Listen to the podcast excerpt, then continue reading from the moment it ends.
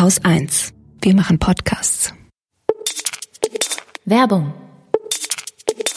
Hi, hier ist Katrin von Haus 1 und das hier ist meine Soul Bottle. Die begleitet mich schon seit über zwei Jahren, denn mir ist es wichtig, unterwegs und auch im Alltag keinen Plastikmüll zu erzeugen. Soul Bottles sind wiederverwendbare Trinkflaschen. Sie haben diesen praktischen Bügelverschluss und sind wunderschön designt. Es gibt über 30 verschiedene Motive von unterschiedlichsten Künstlerinnen. Und weil sie so schick sind, sind Soul Bottles ein wunderbares Geschenk. Meine war tatsächlich auch ein Geschenk, über das ich mich sehr gefreut habe. Also, falls ihr noch nicht wisst, was ihr euren Lieben zu Weihnachten schenken sollt, dann schaut vorbei auf soulbottles.de und mit dem Code Lila bekommt ihr 5 Euro Rabatt auf alle Soul Bottles.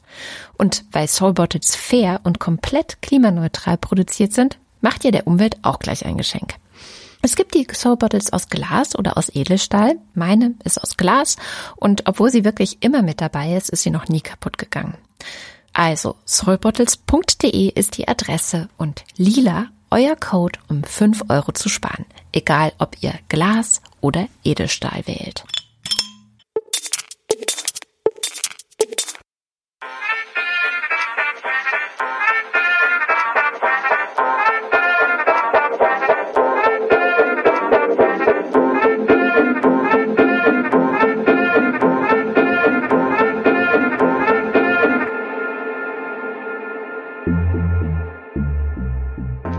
Hallo und herzlich willkommen zum Lila Podcast. Wir sind im Light Lockdown und haben uns deswegen heute hier zusammengefunden, um darüber zu sprechen, wofür man jetzt womöglich mehr Zeit hat. Wir sind heute statt nur zu zweit oder zu einst wie beim letzten Mal sogar zu viert. Also, ich bin hier Laura. Ich bin Scham. Hier ist Lena. Und Schoko. Hallo und herzlich willkommen. Hi, ich freue mich auf die heutige Sendung. Die ist ziemlich besonders, oder? Ja, wir haben uns alle intensivst vorbereitet, ne? Intensivst haben wir uns die Stunden um die Ohren geschlagen, denn es soll um Streaming-Tipps gehen. Ja, alles, was man sich jetzt so reinziehen kann, weil man ja eh nicht rausgehen kann, eh nicht ins Museum, eh nicht ins Kino und so weiter. Ich habe es jetzt auch eh so, dass ich tatsächlich in Quarantäne sitze. Also ich darf tatsächlich auch einfach nicht raus, Shit. weil ich erst Kontakt bin. Ähm, deswegen, ja, ist doch so ein Ausgleich zur Arbeit hier und da ganz gut. Auch wenn ich merke, dann weiterhin auf dem Bildschirm zu gucken nach der ganzen Arbeit, ist dann auch nicht immer Ausgleich. Also es ist mhm. gerade schon sehr schwierig, äh, so die Waage zu halten. Wie lange bist du jetzt schon zu Hause? Ähm, also ich habe es erst vorgestern erfahren, dass ich erst Kontakt bin und ja, von da aus waren es, also sind es jetzt noch anderthalb Wochen, die ich quasi offiziell zu Hause bleiben muss. Genau. Oh, wow. Test steht auch noch aus, also mal sehen, ob das quasi, äh, ob das Corona jetzt schon in mir schlummert. Ja. Aber dir geht's noch, noch gut? Noch geht's mir gut, ja. Also ich habe hier und da so ein Halskratzen ähm, aber ich meine, wenn ich an Kopfläuse denke, dann juckt's mir halt auch direkt auf den Kopf. Deswegen ist das halt auch immer so eine Sache. Ja. Ja, da musst du genau. dich gut ablenken, vielleicht von diesen Gedanken. Genau, genau. Also das ist wirklich so eine Sache, weil ich bisher, also ich habe gar nicht so oft lustige Sachen geguckt. Also irgendwie brauche ich das sonst nicht im normalen Leben. Aber ich finde jetzt so in dieser Situation, war ich echt so, mein Gott, was, was zieht man sich denn so rein? So Comedians und so, ich kenne mich da gar nicht so aus. Und ähm, heute möchte ich ja Fleabag vorstellen, die Serie, die man auf Amazon Prime gucken kann. Und die habe ich auch schon vor einer ganzen Weile zum ersten Mal gesehen. Und da ist mir natürlich auch aufgefallen, dass das unterhaltsam ist, aber sie ist mir vor allem als sehr interessante feministische Serie auch aufgefallen. Und jetzt für die Vorbereitung habe ich es nochmal geschaut, was für mich generell eine Art Premiere ist, weil ich eigentlich fast nie Dinge doppelt schaue. Also ich habe da irgendwie so eine Blockade. Ich kann das einfach nicht. Ich, ich lese auch, nicht. Bücher nicht zweimal. Und ähm, jetzt mit Fleabag ging's aber echt total klar. Also es ist, es macht schon echt was aus, auch dann zu wissen, okay, wohin führt das dann und dann eben auch die Zeit zu haben, nochmal auf die Kleinigkeiten zu schauen. Mhm. Es fällt einem dann immer noch mal, fallen einem ja, genau, noch mal ganz andere genau, Sachen auf. Genau. Ich schaue die Fleabag-Serie gerade zum ersten Mal an und ich bin jetzt fast mit der zweiten Staffel fertig und bin super traurig, dass die Serie auch nur zwei Staffeln hat. Ja, das ist so, ich ähm, habe so ein bisschen nachgelesen und das ist tatsächlich so eine Art Machtdemonstration wohl auch von der Drehbuchautorin und äh, Regisseur, na, nee, Regisseurin nicht, aber äh, Schauspielerin Phoebe Waller-Bridge, die ja eben die Hauptrolle spielt, dass sie einfach am Höhepunkt des Erfolgs dieser Serie einfach sagt, okay, ciao. Jetzt höre ich auf. Egal, also, was ihr sagt. Ich bin zwar auch sauer, aber irgendwie finde ich es dann auch wieder geil, dass sie das einfach bringt. Geht die Story dann nicht, nicht mehr weiter? Ich will ja nicht so viel spoilern, ja. Also man hat dann schon einen gewissen Abschiedsmoment. Also mhm. es passt dann schon auch, dass es irgendwie vorbei ist, aber so rein von den ZuschauerInnenzahlen und äh, irgendwie so vom Überzeugungsmoment und so weiter ist es, glaube ich, gegen Ende wirklich so, dass du so ich meine, du bist dann so drin in ihrem Leben und mit ihrer Familie und so weiter und dann hört's halt auf. Okay. das ist halt schon hart. Aber ich meine, für alle, die es noch nicht gesehen haben, will ich erstmal vorstellen, worum es überhaupt geht. Also Fleabag, äh, wörtlich übersetzt Flohsack okay, whatever. So heißt eben die Hauptperson, um die es geht. Das Ganze ist eine Dramedy und kann man, wie gesagt, auf Amazon Prime schauen. Es sind zwei Staffeln mit jeweils sechs Folgen und die gehen auch nur 25 Minuten. Also es sieht sich halt echt schnell weg, was irgendwie schön und furchtbar zugleich ist. Und bekannt ist Phoebe Waller-Bridge auch durch Killing Eve. Ähm, das habe ich noch nicht gesehen, weil das irgendwie auf Hulu oder sowas zu sehen ist. Keine Ahnung, hatte ich noch nie. Aber ich hätte total Bock drauf, weil sie mich wirklich also sie hat mich echt total verzaubert. Zum einen der Stil der ganzen Serie, auch ihr Stil. Also sie, sie sieht ja irgendwie eher aus wie eine Frau aus den 20er Jahren oder so. Also sie hat ja so ein ähm, Fashion wie nennt man das? Kurzer Schnitt klingt irgendwie so scheiße. Also irgendwie auch mit so einer Wasserwelle und dann viel roter Lippenstift und dann irgendwie sehr classy auch angezogen. Also alleine der Stil gefällt mir halt total gut und dann spielt das Ganze in London, was irgendwie auch nochmal so einen ganz besonderen Vibe mit sich bringt. Das Ganze beginnt mit einer sehr illustren Szene, wo sie mit irgendeinem Stranger letztendlich Sex hat. Sie erzählt das dann durch die vierte Wand, so nennt sich das tatsächlich. Das ist nämlich auch was ganz Besonderes an der Serie. Also ursprünglich war das ein Theaterstück und man kann sich das so vorstellen, die Bühne hat ja drei Wände und vorne die Wand ist ja offen zum Publikum. Und das ist also ein Stilmittel, diese Wand zu durchbrechen und den Zuschauerraum anzusprechen. Und in der Serie wurde das eben auch adaptiert, dass sie diese Wand durchbricht und Kommentare gibt. Und das macht die Serie, also finde ich, total aus, weil sie eben zum einen immer wieder diese sarkastischen Kommentare rüberwirft zu einem und man sich so ganz schnell wie so die beste Freundin oder der beste Freund oder so von ihr fühlt, die, der immer so, hm, ja, ja, genau. Und ganz oft wirft sie halt auch einfach nur so einen kecken Blick oder irgendwie so einen vielsagenden Blick rüber und man ist halt einfach nur so, oh man, ja, oh, I feel you, ja, ja, ja, ja, ja. Und gerade bei dieser ersten Szene ähm, zieht sie das halt auch total durch, dass, okay, sie hat irgendwie Sex und guckt dann aber nebenbei eben immer wieder so über die Schulter durch diese vierte Wand zu uns durch und kommentiert das Ganze halt total trocken, so von wegen, ah ja, kennst du das? Ähm, du hast dann irgendwie so durchschnittlichen Sex und plötzlich merkst du, dass er irgendwie so Richtung deines Polochs äh, vordringt und irgendwie ist das echt strange, aber naja, äh, ja, er macht dann halt einfach weiter und hoch und hm, also man ist so total zwischen, hä, offensichtlich will sie das ja auch nicht und kann es auch nicht genießen. Also sie verzieht auch ihr Gesicht dabei und so weiter. Aber trotzdem ist sie halt weiter in dieser, dieser krassen Ironie und in diesem Kommentieren, dass man irgendwie so völlig hin und her gerissen ist zwischen Lachen und Schmerz mitfühlen, mhm. so ungefähr. Tatsächlich ist diese Szene und auch viele weitere bringen irgendwie oftmals auch sehr viel Erleichterung mit sich, denn Fleabag, also so nennt sie sich ja, ist ganz offen, eine Feministin und darum geht's auch immer wieder. Also auch der, das Wort Feministin oder feministisch fällt auch hier und da. Und letztendlich ist sie aber so, so the bad feminist ever, so ungefähr. Also ich glaube, sie, sie weiß irgendwie von all diesen Dingen, die gute Feministinnen vermeintlich machen sollten. Und äh, sie nutzt ja auch ihre Freiheit, hat irgendwie Sex, wenn sie Lust drauf hat und so weiter. Aber sie stößt halt auch regelmäßig an ihre Grenzen als moderne Frau, die diese ganzen Freiheiten eben hat. Und das zeigt sich ähm, auch in der ersten Folge bei einer Szene total schön, wo sie zu einem feministischen Vortrag geht mit ihrer Schwester, die also auch für sich wahnsinniger Charakter einfach ist. Also sie heißt Claire und ist halt so super verspannt. Also verspannter geht's einfach nicht mehr. Und man merkt total, dass sie sich super danach sehen, vielleicht auch öfter mal mehr wie Fleabag sein zu können, irgendwie lockerer sein zu können, Witze machen zu können und so.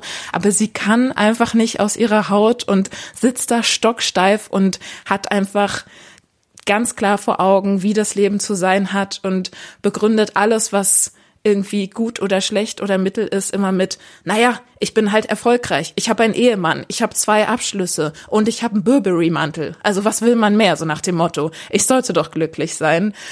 Und die beiden treffen sich also bei dieser Feminist, bei diesem feministischen Vortrag und da gibt es halt diese, diese wahnsinnig, wahnsinnig gute Szene, wo dann eben die Rednerin aufs Pult tritt, ihren Vortrag einleitet mit der Frage, wer aus dem Zuschauerraum würde fünf Jahre ihres Lebens gegen den perfekten Körper eintauschen?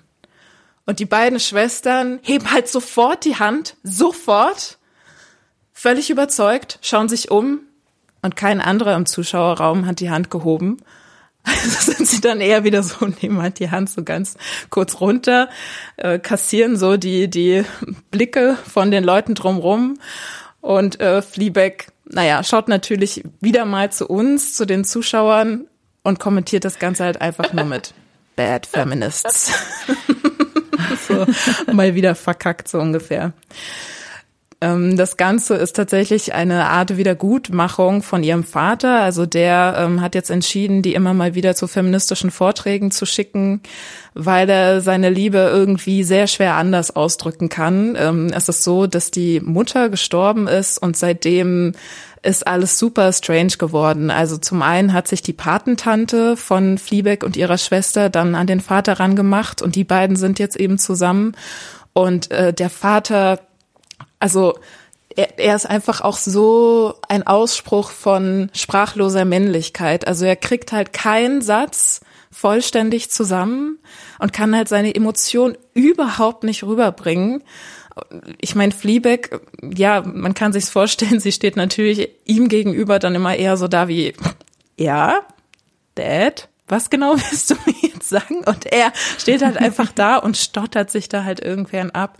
Naja, und um dem so oft wie es geht zu entgehen, kauft er ihn dann eben irgendwelche Tickets für feministische Vorlesungen, später auch irgendwie mal eine Therapiesitzung oder so. Also um sich halt auch so ein bisschen rauszukaufen aus diesem ganzen Dilemma diese ganzen Verquerungen, diese total dysfunktionale Familie, ähm, Fleabag, die sich am Anfang dann auch von ihrem Freund trennt und dann ist das oder andersrum besser gesagt, da sind dann die Rollen auch völlig vertauscht, dass er eigentlich mehr so die Freundinnenrolle übernimmt und sie den Freund, also die trennen sich dann irgendwie, weil er erwischt, dass sie in ihrer Chronik irgendwie total krasse Pornofilme gesehen hat. Also er zitiert das dann irgendwie mit, ja, Gangbang, Asian, Lesbian, äh, schwul, also alles mögliche, alles, alles, alles, was man sich irgendwie pornomäßig reinziehen kann. Und das ist dann für ihn eben der Punkt, mit ihr Schluss zu machen und sie zum tausendsten Mal zu verlassen. Natürlich nicht, ohne nochmal vorher die Wohnung zu putzen. Das ist irgendwie so ein Spleen von ihm. Sein Tick. Ähm, er hat dann die erst, also die Male davor wurde auch immer noch so einen kleinen Dinosaurier, so einen kleinen Spielzeugdinosaurier hinterlassen, einfach so als, damit er nochmal zurückkommen muss und man eben doch nochmal darüber sprechen kann, ob man nicht doch wieder zusammenkommt. Aber dann, naja, geht's dann eben doch so weit, dass er auch an den Dinosaurier denkt. Und damit ist für sie dann Feuer frei für alle möglichen Eskapaden, natürlich vor allem in sexueller Sicht umrahmt und in den Zwischenzeilen ist das Ganze aber immer von der Vorgeschichte dieser Serie. Und die kriegt man eben immer nur so häppchenweise gefüttert. Und also ich habe auch relativ lange nicht so richtig durchgeblickt, was da eigentlich passiert ist. Man kann es auch jetzt auch schwer irgendwie vorwegnehmen. Aber wenn man dann so langsam ahnt, was vorher passiert ist und warum ihre beste Freundin Boo, mit der sie ein Café in London eröffnet hat, eben nicht mehr am Leben ist, dann fragt man sich eigentlich, wie Fleabag überhaupt noch durch ihren Tag kommen kann. Zum einen erklärt es dann natürlich, warum sie so krass sarkastisch ist, weil sie muss irgendwie damit copen, was vorher passiert ist. Und das ist eben ihre Methode, zu überleben und weiterzukommen, eben einfach alles ironisch zu kommentieren und halt irgendwie so das einfach nicht an sich ranzulassen und zuzumachen und sich einfach so eine Steinmauer um ihr Herz zu bauen. Also das wirft einen auch während der Serie halt immer wieder zurück, weil diese Szenen von der Vorgeschichte eben immer wieder eingeblendet werden. Wenn dann der Groschen irgendwann fällt, ist man echt so, oh Gott, das, also das ist schon, das ist einfach echt hart. Und halt leider auch, also wenn man die Geschichte dann irgendwie so verstanden hat, einfach auch, ähm, ja, auch eine große Frage mit feministisch, nicht feministisch, ähm, puh. Ja, weil äh, als man dann die Wahrheit herausfindet, da hat man sie auch schon voll lieb gewonnen und dann findet man eben diese, ja, die, die, die Geschichte heraus, was passiert ist und dann weiß man nicht so recht so, was soll ich jetzt damit anfangen? Die ganze Sache wurde super viel komplexer äh, und so vielschichtiger und das ist für mich die Serie. Das ist das Besondere an der Serie, ehrlich gesagt. Ich fand es unglaublich, wie sie so in 20, 25 Minuten es hinkriegt, solche guten, wirklich also phänomenalen Dialoge zu schreiben und diese Charaktere in ihre Komplexität zu so wirklich ähm, zu zeigen. Das fand ich wirklich ähm, bemerkenswert an der Serie, obwohl sie so eine kurze Serie ist. Ich liebe halt auch diese Extreme, die durch die zwei Schwestern aufgemacht werden. Also Fleabag ist ja eine Person, die kann einfach nicht anders, als sie selbst zu sein. Sie kann einfach nicht anders. Also sie passt ja auch nirgendwo. Also auf irgendwelchen Business-Empfängen ist sie halt zu witzig und auf Trauerfeiern sieht sie zu gut aus und alle sagen immer so, mein Gott, you're looking so fresh. So, was, was hast du getan, dass du so gut auf der Trauerfeier deiner eigenen Mutter aussiehst? Und sie ist halt die ganze Zeit so, scheiße, soll ich mir jetzt irgendwie noch Augenringe malen oder so? Ich sehe zu gut aus. Und dagegen Claire, die sich wahrscheinlich, also ja, die sich gerne befreien würde, wahrscheinlich vermutet man, würde sie natürlich nie zugeben, aber die halt einfach so krass in diesem Korsett von ihrem Leben hängt und ich finde, ähm, also ich selber als Zuschauerin war dann halt irgendwie so dazwischen, ne? Also weil man kennt das total oder ich kenne das total von mir selbst, ähm, so Normvorstellungen zu kennen und denen dann eben auch entsprechen zu wollen, damit man einfach keinen Stress mit der Gesellschaft hat und äh, zum anderen einfach so ein Widerstand bei manchen Sachen zu spüren, dass man einfach nur mal da anders eingestellt ist und einfach anders ist und irgendwie das halt so auch gerne leben möchte. Und das aber immer so ein krasses Hin und Her ist. Und das ist ja beim Feministin sein letztendlich auch so, ne? Also man es ist ja schon schwer diese Normen, diese Vorstellungen von okay, was ist eine gute Feministin auch aus dem Kopf zu bekommen und dann eben seinen eigenen individuellen Zugang dazu zu finden. Ja, ich finde, da, da hilft die Serie halt auch total, da mal so den, den Druck rauszunehmen. Also kann ich auch wirklich jedem empfehlen. Ich bin jetzt zwei Episoden vor dem Finale und bin schon sehr traurig, ehrlich gesagt. Bei mir ist es schon ein bisschen her, dass ich die Serie geguckt habe. Ich bin die ganze Zeit am Rätseln, äh, wie das jetzt nochmal ganz genau ausgegangen ist, weil ich mich gar nicht mehr so genau dran erinnern kann. Vielleicht muss ich es auch noch mal ein zweites Mal gucken. Aber genau dieses angepasst sein und immer so dieses dazwischen sein, doch irgendwie auszubrechen und wie passt man sich an und irgendwo passt man nie richtig rein, ist ja eigentlich jetzt auch gerade der perfekte Übergang zu Shams Serie. ich habe sie gestern, ich habe sie gestern Abend angefangen und musste auch so lachen. Ich finde das so schön, wenn ihr mir sagt, dass ihr sie angeguckt habt und ihr so gelacht habt, weil ich habe, als ich sie entdeckt hatte zum ersten Mal auf Netflix, habe ich sie angeguckt. Die Serie Agrezuko, darum geht's. Ich dachte mir so, ich weiß ehrlich gesagt nicht, ob ich hier weiter schauen soll, aber Und die ersten drei Minuten vergehen und ich weiß einfach, ich muss weiterschauen, weil es ist einfach genau mein Leben gewesen zu der Zeit, als ich das geguckt habe. Also die Serie ist super, super leichte Kost, also noch viel leichter als Fleabag, weil Fleabag hat ja auch so eine, also wie du schon meintest, Laura, ist eine Dramedy und Agretsuko ist eben eine Animationsserie aus Japan und ist nur lustig aber mit sehr ernsten Themen. Und behandelt eben große Fragen wie ja, welche romantischen Beziehungen tun mir gut, von welchen sollte ich mich eher fernhalten? Oder ist die Selbstständigkeit etwas für mich? Oder jetzt auch wie Lena schon ein bisschen angedeutet hat, so welchen gesellschaftlichen Erwartungen will ich genügen und welche nicht. Das Tolle ist, es hat auch äh, wie Fleabag, es hat eine sehr überschaubare Dauer von zehn Episoden und jede ist so ungefähr 15 Minuten lang. Und wie bin ich so ein bisschen drauf gekommen? Also ich schaue selber super viel Animiertes. Meine absolute Lieblingsserie ist äh, beispielsweise BoJack Horseman. Aber BoJack Horseman kann halt manchmal ein recht runter machen.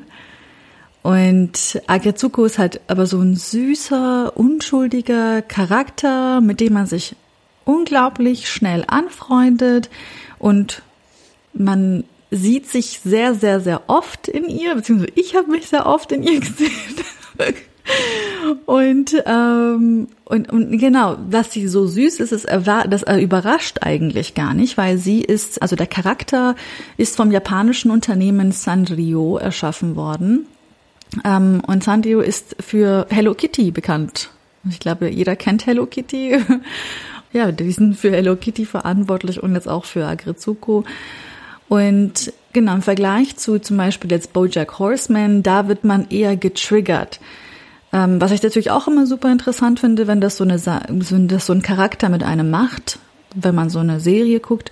Aber äh, bei Agrizuko war es halt eben so, sie war so greifbar. Ich glaube, so fühlen sich sehr, sehr, sehr viele Menschen und wir, wir sprechen nicht so oft darüber. Ähm, vielleicht mal so ein bisschen, was es da wirklich geht. Also der Plot allein, also wirklich die Handlung, hat mich damals wahnsinnig angesprochen, weil ich war in einem 9 to 5. Ich, jeder, der mal in so einem 9 to 5 äh, so einen Vollzeitjob gesteckt hat. Ich glaube, jeder weiß oder jeder kennt so ein bisschen so die Anfangszeit, dieses Ausgelaugtsein bereits schon, bevor man in einem Büro angekommen ist. So prä-Covid, diese, dieses Pendeln, dieses voll früh aufstehen, dieses, also so ging's mir wirklich. Also so in diesem Vollzeitjob, auch nach der Anfangszeit ging's mir schon sehr oft so. Und, ähm, und Retzko, so heißt sie in der, in, in der Serie, Sie ist eben 25 Jahre alt. Ähm, sie ist Single, sie ist Skorpion, sagt sie. Und ich bin auch Skorpion. Geht es auch um die Blutgruppe? In Japan spielt die Blutgruppe auch immer eine Rolle. Ah ja, genau. Ich glaube, Blood Type A meinte sie irgendwie. Ich war dann auch direkt so, Gott, welche Blutgruppe habe ich eigentlich? Das ist in Japan immer Thema. Ja, Blutgruppe A sind die ordentlichen. Ah, das macht jetzt sehr Sinn, okay. genau, auf jeden Fall, sie stellt sich vor und sie arbeitet als Buchhalterin in einem sehr großen angesehenen Unternehmen und hat aber auch eine geheime Vorliebe für Death Metal. Also für das Musikgenre Death Metal. Also sie, man muss sich das so vorstellen, sie sieht so unglaublich zuckersüß aus. Sie scheint von außen so hin eigentlich ziemlich erfolgreich zu sein. Also, aber wenn man so ein bisschen näher hinguckt oder wenn man so ein bisschen ihren Tag oder ihre, die Dialoge verfolgt, dann merkt man, ach so, das Ganze sieht gar nicht mehr so rosig aus. Retzko ist ziemlich ziemlich frustriert, weil ihr Chef sie nicht wirklich ernst nimmt, sie schikaniert, wirklich sexistisch auch ist zu ihr, ihr Unmengen an zusätzliche Arbeit aufbürdet und sie sagt natürlich immer, wie Blutgruppe A Menschen anscheinend, das tun, so, ja, alles klar, ich mach's. also sie wehrt sich überhaupt nicht, äh, auch wenn sie davon eigentlich genug hat und schluckt eben alles runter und um eben ihre ganze sozusagen Fuck the System Wut, ihre komplette Wut auf die Welt und ihre Frustration äh, auszulassen, geht sie dann nach der Arbeit, nach einem richtig langen Arbeitstag, geht sie dann ins Karaoke, äh, in die Karaoke-Bar, um bei einem Death Metal-Lied alles auszulassen, was ihr an diesem Tag passiert ist. Einfach so, so wie manche Menschen wahrscheinlich einfach so zum ähm, Kickboxen gehen oder so. um, das macht sie eben bei so einer Art ja, Death Metal ähm, Karaoke Night mit sich selber, mietet sich irgendwo eine Kabine und sie geht anscheinend, sie geht auch immer nur in dieselbe Karaoke Bar und ähm, ja, schreibt ihre eigenen Lieder. So wahrscheinlich schon Mitglied in der Karaoke-Bar, dann kriegt sie Rabatt. wahrscheinlich, ja. Und ähm, ihre ganzen KollegInnen haben eben von diesem Frevel überhaupt keine Ahnung und das soll auch so bleiben. Also wenn es nach Let's gehen sollte. Ähm, genau, aber glücklicherweise beschränkt sich der Regisseur und der Drehbuchautor Rarecho aber nicht darauf, also dieses Gimmick zu Tode reiten zu wollen. Vielmehr ist so die Vorstellung des kleinen Pandas, der laute Rockmusik macht, ähm, nur so eigentlich der Aufhänger, um so im Anschluss deutlich, deutlich mehr zu erzählen. Und da ist auch super viel aus dieser Protagonistin, ehrlich gesagt, herauszuholen. Denn aus Retzko entwickelt sich dann später, also von dieser knuddeligen, unscheinbaren Rockröhre, wird sie dann wirklich zu so einer Ikone eigentlich. Und die Serie wird zu so einer super sehenswerten Serie über Arbeitskultur, aber auch über die Rolle der Frau in der ähm, heutigen Gesellschaft. Und natürlich auch sehr viel, äh, sehr viele natürlich kulturelle Referenzen, weil es aus dem japanischen Kontext eben rausgeschrieben worden ist. Aber ich konnte mich auch damit identifizieren. Also sehr, die, die Rolle der Frau oder beziehungsweise die gesellschaftlichen Erwartungen an die Frau, die sind ja sehr globalisiert und verstärkt eben dazu kommt halt, dass nahezu jede jeder Angestellter, jede Angestellte in diesem Unternehmen einer anderen Tierart angehört. Also der frauenfeindliche Macho-Boss ist beispielsweise ein Schwein. Komisch.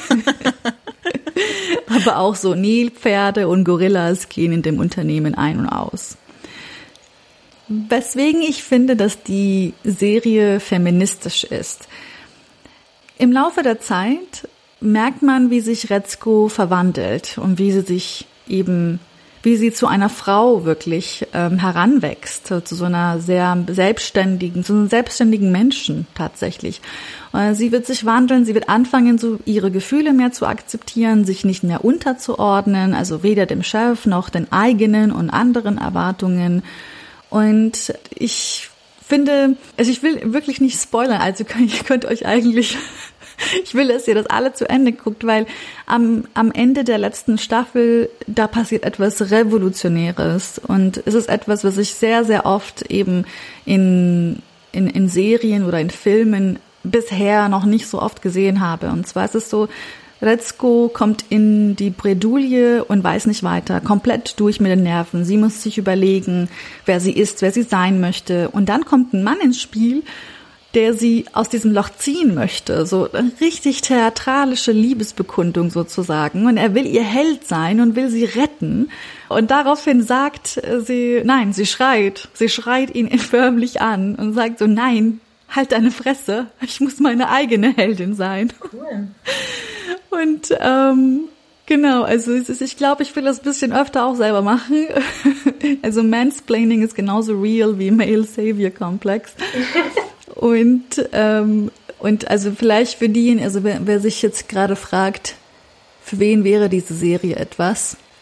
Also ich würde es mal so sagen. Ich glaube, die Serie ist etwas für diejenigen, die Animiertes mögen, das ist ganz wichtig, also um das dann nicht mit Kinderkram vergleichen, weil es gibt auch Animiertes für Erwachsene. Sag das bitte so auf. Ich habe in meinem Freundeskreis echt so viele, denen ich japanische Filme und Serien empfehlen möchte, aber der erste Kommentar ist immer, nee, das ist doch animiert. Und ich denke mir, boah, animiertes muss nicht schlecht sein. Ja, so die verpassen was. Es sind so tolle Storylines in diesen Serien, die ich bisher so gesehen habe. Und Agrezuko ist auch für ähm, die, die einfach was gesellschaftskritisches in 15 Minuten leichte Kost schauen wollen. Und, und, und, wenn ihr von sexistischen Schweinen, wirklich tatsächlich, sexistischen Schweinen, wenn ihr da von denen sehr, sehr leicht getriggert wird, vielleicht das mal nicht angucken. Aber ihr könnt auch lernen, wie ihr mit diesen sexistischen Schweinen vielleicht auch mal ähm, so umgeht oder wie ihr ein bisschen diese Situationen ausspielen könnt in eurem, in eurem Kopf. Aber die Serie ist ein, ein Geschenk gewesen damals, als ich in dieser Vollzeitstelle war. Und persönlich hat sie mich wirklich immer wieder so nach einem langen, frustrierenden Arbeitsalter, äh, Arbeitstag ähm, immer auffangen können. Ach, voll schön. Auch relativ leichte Kost, aber doch gesellschaftskritisch ist die Serie Pose. In Pose geht es um die Ballroom-Szene in den 80er und 90er Jahren in New York. Für alle, die jetzt mit dem Begriff Ballroom-Szene nicht so viel anfangen können, äh, kann ich vielleicht noch mal kurz so ein paar Hintergrundinfos geben und so ein paar wichtige Begriffe erklären, die halt auch für die Serie ganz entscheidend sind. Und zwar ist die Ballroom-Szene so in den 60er Jahren, sagt man, entstanden und gilt so ein bisschen als Zufluchtsort, vor allem zur damaligen Zeit, für all diejenigen Menschen, die so von der Mainstream-Gesellschaft ähm, so ein bisschen ausgeschlossen worden sind. Es geht vor allem um queere Menschen, um BPOCs und auch in der Serie sind die ganz zentralen Charaktere eben schwule Männer, Menschen, die trans sind, BPOCs, Drag Queens und so weiter. Und äh, damals, so in den 80ern spielt die Serie eben, da war es, glaube ich, auch noch krasser als heute, dass wirklich ähm, Menschen, die nicht ins gesellschaftliche Bild, das man damals so hatte, gepasst haben, eben schon früh auch ganz krasse Diskriminierungserfahrungen gemacht haben. Die Leute haben keinen Job gefunden, die Leute sind äh, aus ihren Familien wirklich von zu Hause rausgeschmissen worden. Und genau um diese Charaktere dreht sich die Serie Pose. Und in der Ballroom-Szene gibt es eben so verschiedene Häuser, die die Menschen, die wie gesagt so ein bisschen äh, lost sind in der Gesellschaft, ähm, aufgenommen werden. Die finden in diesen Häusern ja eben so eine Art Ersatzfamilie, leben da in Gemeinschaften, in Communities zusammen und versorgen sich gegenseitig, helfen sich gegenseitig und können da eben einfach ihr Leben so ausleben und ihr Leben leben, wie sie sind und wie sie sein wollen. Und eins so der zentralsten Elemente der Ballroom-Szene sind eben die Bälle, die regelmäßig stattfinden. Das sind so Tanzbälle, auf denen die Leute aus der Community eben in Tanzwettbewerben gegeneinander antreten. Und dann werden auf den Bällen immer so bestimmte Kategorien ausgerufen und in diesen Kategorien treten dann die einzelnen Mitglieder der Häuser gegeneinander an. Der Tanzstil, der vor allem in der Zeit richtig doll geprägt worden ist, ist eben das Voging. Das kennen vielleicht andere dann hinterher so aus der Popkultur. Ähm, auch von Madonna und so weiter. Das äh, spielt auch in der Serie eine Rolle. Aber eigentlich kommt dieses Voging eben aus der queeren Ballroom-Community. Die zentralen Figuren der Serie sind ähm, zwei Mütter, die nennen sich so Mütter, weil sie die Oberhäupter von zwei Häusern sind. Also man muss sich eben vorstellen, es gibt diese verschiedenen Häuser, die Ersatzfamilien bilden. Und dann gibt es natürlich auch immer ein Familienoberhaupt in diesen Häusern. Ähm, und das sind eben dann die Mütter und Väter die so ein bisschen die MentorInnen der Gruppe auch repräsentieren, die so ein bisschen das Sagen haben, die so ein bisschen entscheiden, wohin geht's mit uns als Haus. Und um zwei dieser Mütter, um Elektra und Blanca, geht es vor allem ganz zentral in der Serie. Und das sind eben zwei Frauen, die beide trans sind. Und das finde ich halt schon mal das, das mega coole an der Serie, dass es halt um zwei Hauptcharaktere geht, die beide trans sind und das spiegelt und repräsentiert die Serie halt ziemlich gut. Es geht halt viel um Angelegenheiten, um Sorgen und Probleme, die halt speziell Menschen betreffen, die trans sind. Um, es geht zum Beispiel um Diskriminierungserfahrungen, die Trans-Menschen äh, eben erfahren. Und da habe ich als weiße Cis-Frau auch noch mal total viel irgendwie gelernt. Genau das sind sozusagen auch so ein bisschen die beiden Pole, die in der Serie ganz zentral sind. Es geht ums Tanzen, es geht ja ums Voging, es geht um laute Musik. Das ist alles total bunt und wild und exklusiv. Und auf der anderen Seite hat die Serie aber auch ganz, ganz viel sehr, sehr gesellschaftskritisches. Also es geht um Liebe, Zusammenhalt, Freundschaft, aber auch um Konkurrenz, um Diskriminierung, um Rassismus, um Klassismus, um Streit, um Geldsorgen. Genau, diese beiden äh, Gegensätze, die auf eine total schöne Weise in jeder Folge so vereint werden, das hat mir halt total gut gefallen. Also sind die SchauspielerInnen auch trans? Die die spielen? Ja, ganz viele. Ah, mhm, okay. Ganz viele. Also das, das ist auch ein absolutes Novum, glaube ich, äh, dass in einer Serie wie in yeah. Post so viele ähm, Menschen mitspielen, die selber trans sind und die auch die Ballroom-Szene selber total mitgeprägt haben. Das ist natürlich auch cool. Also Leute spielen mit, die wirklich auch äh, auf Bällen tanzen oder früher getanzt haben. Und ähm, das ist total cool. Ich habe äh, mir auch noch ein paar Sachen zur Serie durchgelesen, so ein paar Hintergrundinfos und da steht eben auch, dass super viele Schauspielerinnen trans sind, aber nicht nur die Schauspielerinnen, sondern auch die Leute, die bei der Regie mitgemacht haben oder die Leute, die im Hintergrund gearbeitet haben. Zum Beispiel die äh, Stylistinnen, das sind selber Leute aus der Ballroom-Szene und die machen das dann natürlich ähm, ja total authentisch und das das finde ich super. Also ich glaube, es ist die Serie, die am allermeisten ähm, queere Leute und Menschen, die trans sind, eingestellt hat. Und davon lebt die Serie.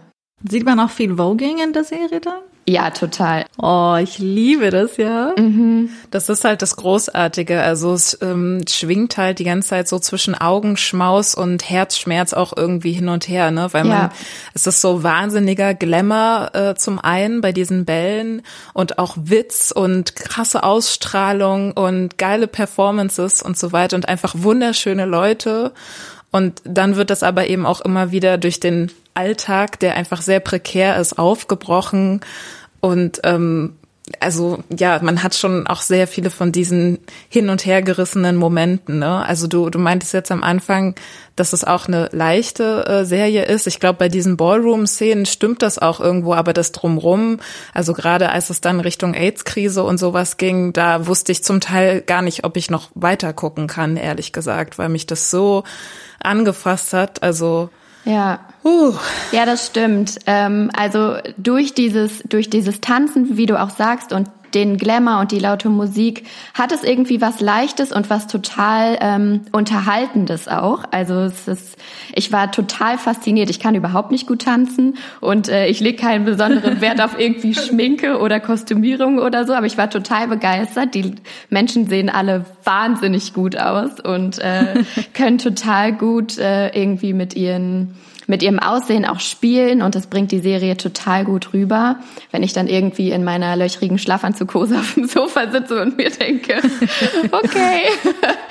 ähm, und auf der anderen Seite gibt es halt wirklich auch diesen ganz krassen Kontrast dazu und die Serie ist super gesellschaftskritisch und geht auch total nah. Also ich habe auch das an der einen oder anderen Stelle echt heulen müssen, weil das so weil das, weil das so ein Gefühl von Ungerechtigkeit auch transportiert, gegen das man so total schwer ankommt und sich auch total machtlos fühlt, auch wenn man einfach nur vorm Bildschirm irgendwie sitzt. Mhm. Das finde ich auch. Also es gibt ähm, eine Szene, ähm, in der Elektra, das ist eben eine der Transfrauen, die ganz zentral sind. Ähm, äh, nee, ich meine Blanca, die andere.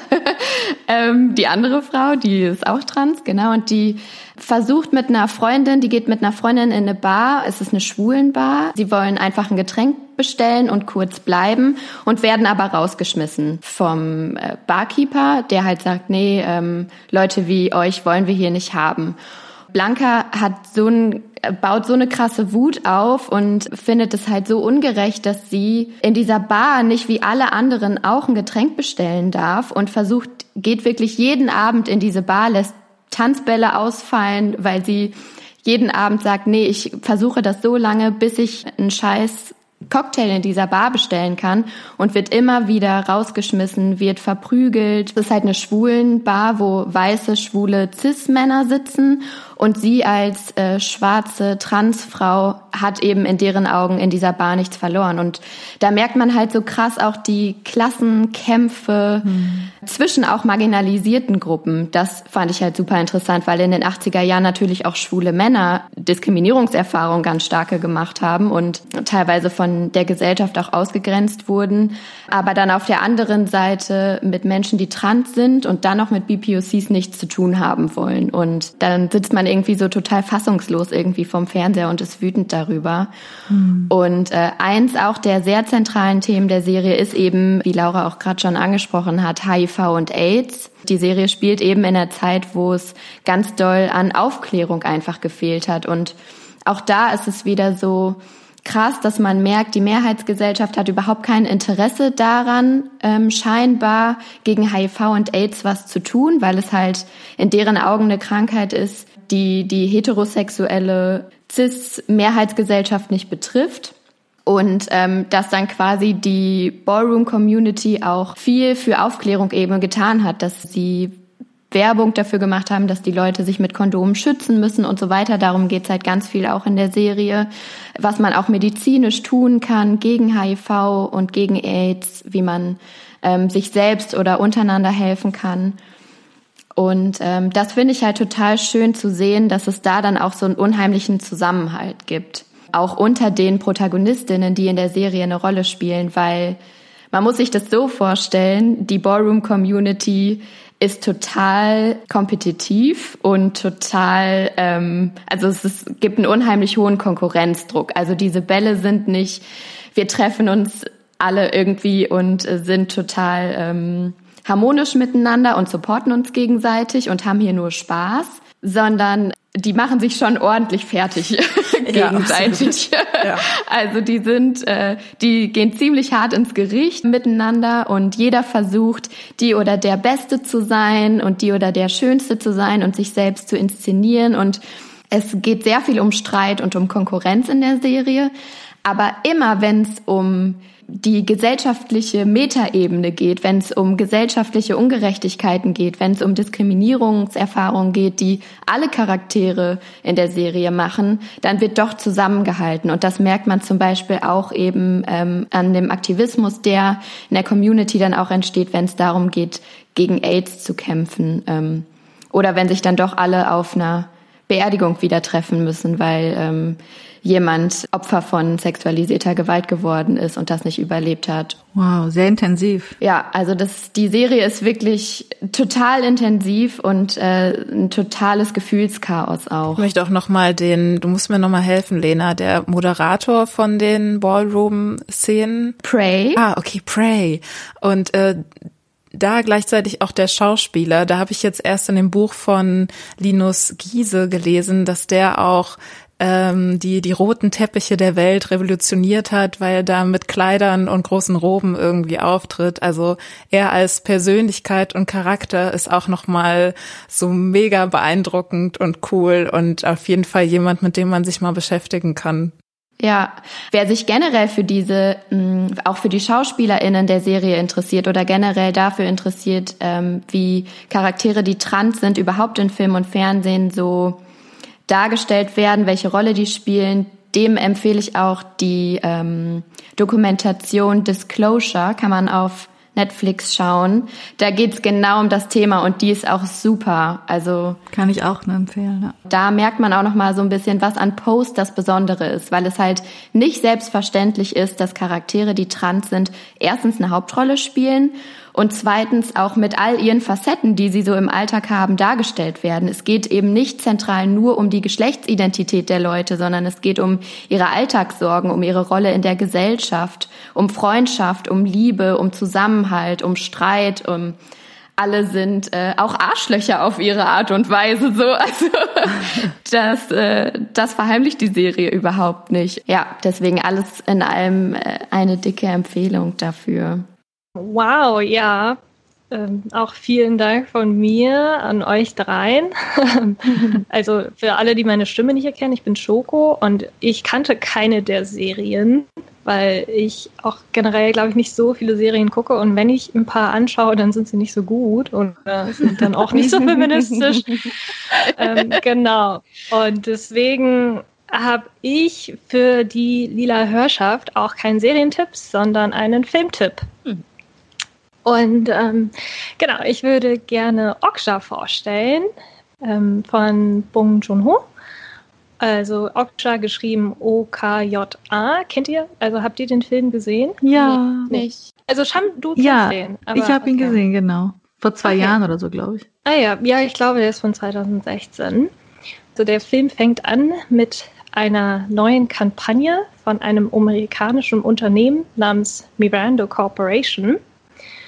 Und die CEO von diesem Unternehmen heißt Lucy Mirando und sie steht auf der Bühne und erklärt vor so einem Publikum, dass eine neue Spezies entdeckt wurde, ähm, und zwar so ein Schweinchen, das sie, glaube ich, in Chile oder so gefunden haben, das sie Superpig nennen. Und ähm, sie haben 26 von den Ferkeln dieses Superpigs gezüchtet und haben sie an 26 verschiedene Bauern aus ähm, unterschiedlichen Staaten beschickt. Also ähm, ich glaube, alle möglichen Kontinente sind da einbezogen. Und die Schweine sollen eben besonders sein, weil sie, äh, weil sie einen geringen CO2-Abdruck auf der ähm, Erde hinterlassen und somit sozusagen eine umweltfreundliche Fleischgewinnung mit diesen Schweinchen ermöglicht wird. Und aus diesen 26 Schweinen will die Miranda Corporation in zehn Jahren einen Wettbewerb machen, in dem sie so einen sogenannten Ultimative Super Pick krönen. Und bis dahin sollen eben die 26 Bäuerinnen und Bäuern aus den verschiedenen Bauern aus den verschiedenen Ländern dieses Schwein großziehen. Und also das ist echt ein gigantisches Schwein. Es ist auch richtig breit, also wie so ein Hippo, wie so ein Nilpferd wirklich. Und genau, die Geschichte konzentriert sich auf Oksha. Das ist eines der Schweine, das in Südkorea ähm, in Süd nach Südkorea gebracht wurde. Und in Südkorea wurde es eben zehn Jahre lang mit bei, einem, äh, bei einer Familie aufgezogen, also bei Mija, das ist ein Mädchen, das 14 Jahre alt ist, und ihrem Großvater, die wohnen auf so einem Berg in so einer super einfachen Hütte irgendwo in Südkorea. Und Mija, die Kleine, das ist auch also die 14-jährige das 14-jährige Mädchen, das ist auch die, um die sich die Geschichte groß handelt. Also das ist die Protagonistin der Geschichte, zusammen mit eben diesem Schwein Oksha. Und Misha hat in der Zeit, in diesen zehn Jahren, dieses Schwein als Familienmitglied ins Herz geschlossen und möchte sich auch nicht äh, von ihr trennen. Und die Corporation kommt dann aber nach zehn Jahren und schnappt sie ihr weg. Und die Story, also dieser Film, handelt darum, wie Misha versucht, Oksha wieder zurückzubringen. Und ähm, dass Mija Angst davor hat, dass Oksha zu Fleisch verarbeitet wird. Und beim Notizenmachen ist mir eingefallen, dass der Film so ein bisschen wie Findet Nemo ist. Also Mija ist, die kennt quasi nur ihren Berg und ihre kleine Hütte und den Wald, ähm, wo sie leben und kommt dann irgendwie mhm. raus in die große weite Welt und kriegt dann so ein bisschen auch einen Kulturschock, wie das das in anderen Orten zugeht.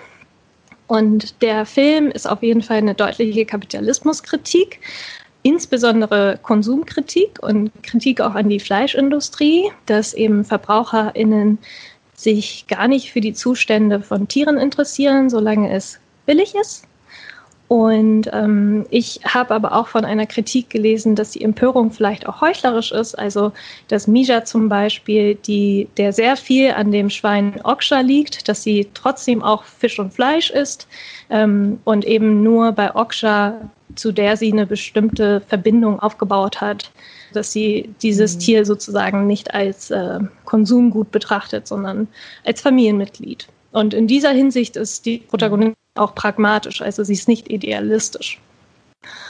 Ich mochte diesen Film, weil das zwei, weil das so ein Korea, es ist ein koreanisch-amerikanischer Film, also es wird die Hälfte der Zeit oder ein bisschen weniger nur auf Koreanisch gesprochen. Und ähm, ich fand es eigentlich ganz cool, weil ähm, in Amerika weiß ich nicht, wie das ist, aber in Korea gibt es verglichen mit Deutschland nur sehr wenig Kritik gegenüber der Ernährung und das allgemeine Konsumverhalten. Also dasselbe gilt auch für Japan und China. Ähm, in Japan wird zum Beispiel vegetarisches Essen auch angepriesen, weil es zum Beispiel auch sehr wenige Kalorien enthält. Also es wird dann so vermarktet, ja, good for ladies sozusagen, weil sie ja alle natürlich schlank werden wollen. Aber es geht dann völlig an der eigentlichen Sache vorbei. Und ich glaube, das war auch die Kritik, die der Regisseur Bong Joon-ho hatte. Und ähm, für mich ist der Film erstmal natürlich feministisch, weil es diese starke Protagonistin hat, das äh, Mädchen namens Mijab. Und ich finde auch, also ich weiß nicht, Sham, wie es dir ging, aber ich finde, sie hat nicht so wirklich dem koreanischen Schönheitsideal entsprochen. Also wenn man hm. so koreanische Schönheitsideal eingibt, dann dann ist es offensichtlich, die haben alle so ein ganz schmales Gesicht und ganz mm. große Augen. Und da ist ja auch die Schönheitschirurgie immer ganz weit oben. Aber die, Schauspiel also die Schauspielerin An So-hyun ist natürlich sehr hübsch und hat auch ein süßes Gesicht. Aber Misha hingegen, also die Protagonistin im Film, hat so richtig große Pausbacken und ihre Augen sind auch häufig super zugeschwollen ähm, von dem ganzen Kampf, den sie führt. Und es geht im Film auch offensichtlich nicht darum, eine bildhübsche Protagonistin da, zu, da stehen zu haben, sondern es geht darum, dass eine, äh, ein bäuerliches, bäuerliches Mädchen, dass man sie im Kampf sieht, wie sie versucht, irgendwie ähm, Oksha zu retten. Und Misha, sie weiß halt auch, was sie will. Sie kämpft für das, was sie möchte und schreckt dann auch von nichts zurück. Und in der Hinsicht ist es auch ein cooler Powerfilm. Es gibt halt sehr viele Filme, wo Frauen die Hauptrolle spielen, aber es gibt trotzdem immer noch so einen, irgendwie so einen männlichen Love Interest, der oft mitspielt. Und das ist in dem Film überhaupt nicht der Fall. Also es handelt wirklich nur darum, dass sie ihre, ihr Familienmitglied wieder zurückbringen will, das halt gekidnappt wurde. Und sie rennt auch in dem Film hinter so einem Truck hinterher und schmeißt sich äh, gegen so eine Glaswand, damit sie wieder, damit die Tür geöffnet wird und so. Also die ist richtig, die wird auch richtig wütend. Da gibt es eine Szene recht weit am Anfang, dass sie vor Wut und Verzweiflung und weil ihre Wut nicht ernst genommen wird, so schreit, also ihren Großvater anschreit, aber der Großvater nimmt es überhaupt nicht ernst. Und da muss ich an die Wutfolge denken von Laura Lukas und Susanne, mhm. ähm, dass sie, weil sie brüllt ihn richtig an, aber er lacht halt nur darüber. Mhm. Die, die Emotionen, die sie äußert, die werden gar nicht wahrgenommen. Aber ja, später dann schon, als er dann sieht, dass, das, dass sie es wirklich ernst meint ich fand ich stand auch sehr auf den Tränen nahe, weil es teilweise richtig grausam ist.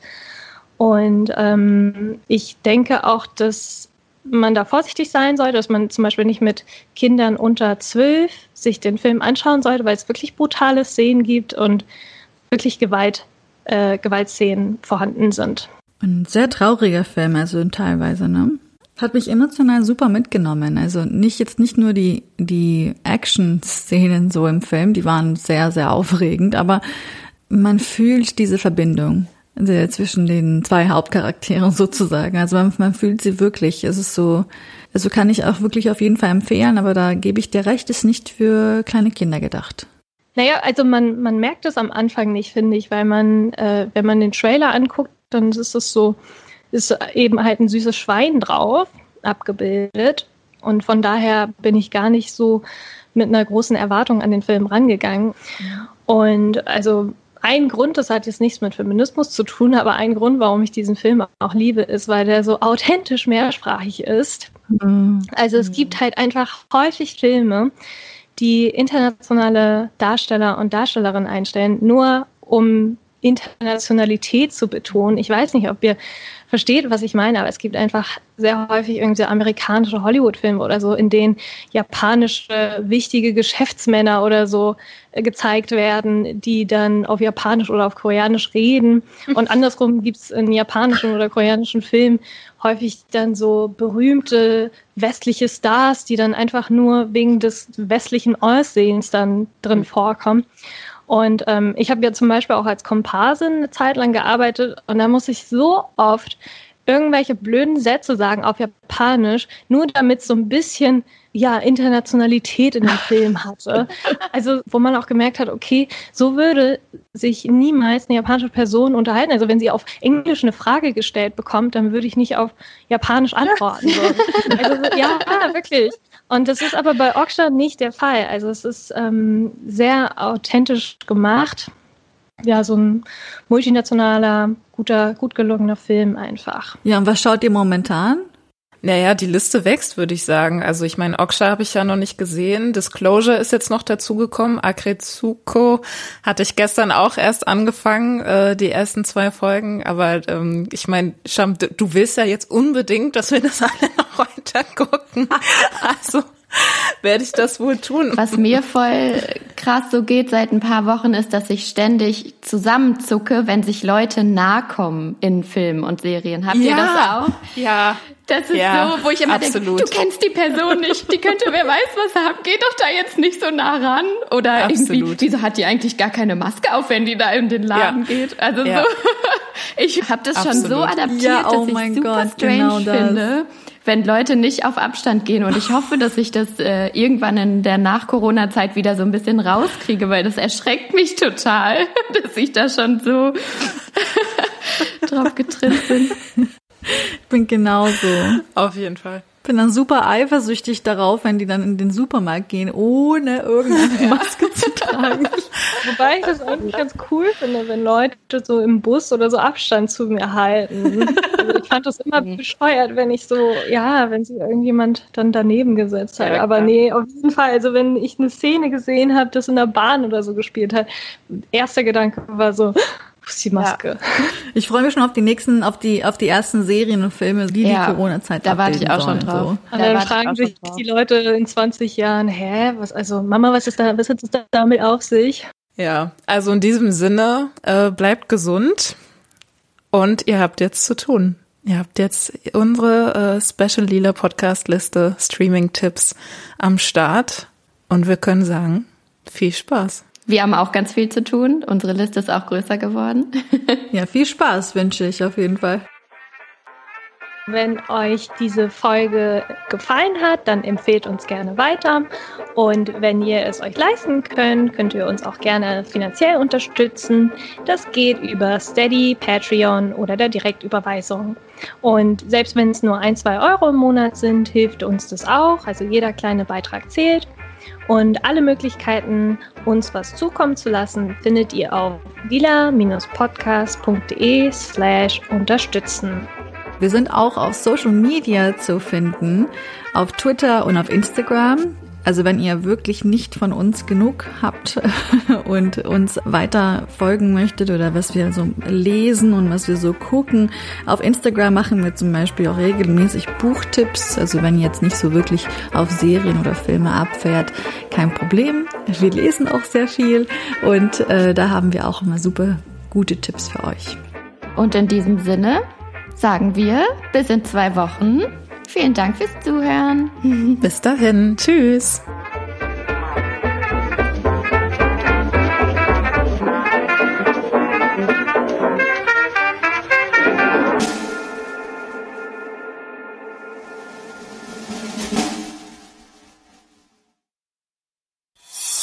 Eine Produktion von Haus 1.